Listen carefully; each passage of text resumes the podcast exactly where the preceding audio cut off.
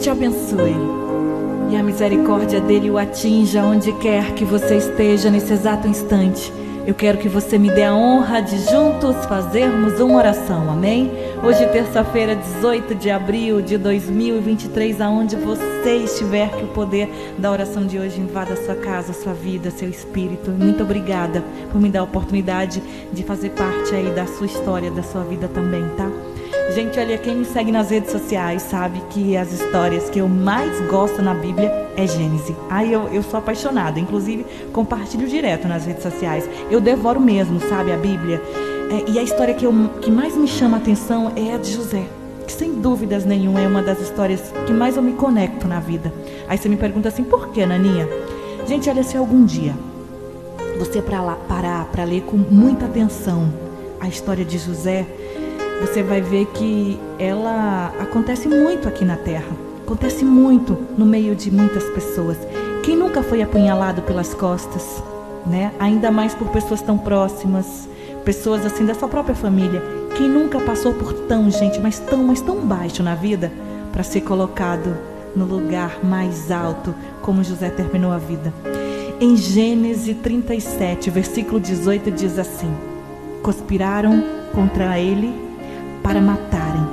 E ainda diz, dizendo uns aos outros: Lá vem o sonhador.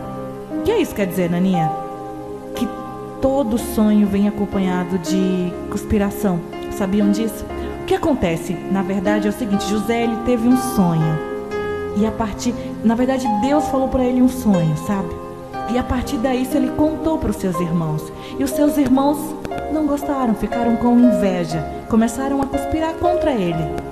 Gente, quando você tem um sonho na vida, junto com esse sonho tem, junto no pacote, vem junto fofoca, inveja, conspiração, traição. E a inveja é a pior de todas. O segredo é você saber lidar com paciência, sabedoria com tudo isso. O sonho nada mais é do que algo que Deus colocou aí no seu coração quando ele é realizado, todo mundo ganha, porque foi Deus que escolheu para você. Quando José ele realiza o sonho que ele teve lá atrás, quando era ainda menino, quando ele se tornou governador do Egito, a terra toda ganhou. O Egito todo se alimentou do sonho de José. E você que está me ouvindo agora, você pode ainda não ter descoberto qual é o seu sonho, qual é o seu propósito aqui na terra. Você para você nada agora pode fazer sentido, mas eu Posso te falar uma coisa do fundo do coração? Esse sonho é seu e na hora certa, no momento certo, você vai descobrir. Deus, ele vai mostrar para você o caminho e a direção. É só você confiar. Assim como eu também estou confiando e também estou descobrindo qual é o sonho que Deus colocou no meu coração.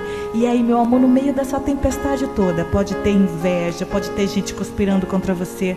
Tudo que fizerem para te derrubar vai servir para te levar no nível mais alto, que você não tem noção do que os planos de Deus têm para você. É muito incrível e é sobrenatural. Deus tem os maiores e os melhores sonhos da sua vida. Confia nele e não desista de você não. Vamos orar? Se você estiver em casa, abra portas e janelas. Você que está no carro agora e puder, por seguro, baixe os vidros. Você que está no ônibus, no metrô, aonde você estiver, sinta uma onda de energia positiva invadindo a sua alma, una sua voz a minha e ora comigo, Pai Nosso. Que estais nos céus, santificado seja o vosso nome. Venha a nós o vosso reino, seja feita a vossa vontade, assim na terra como no céu. O pão nosso de cada dia nos dai hoje.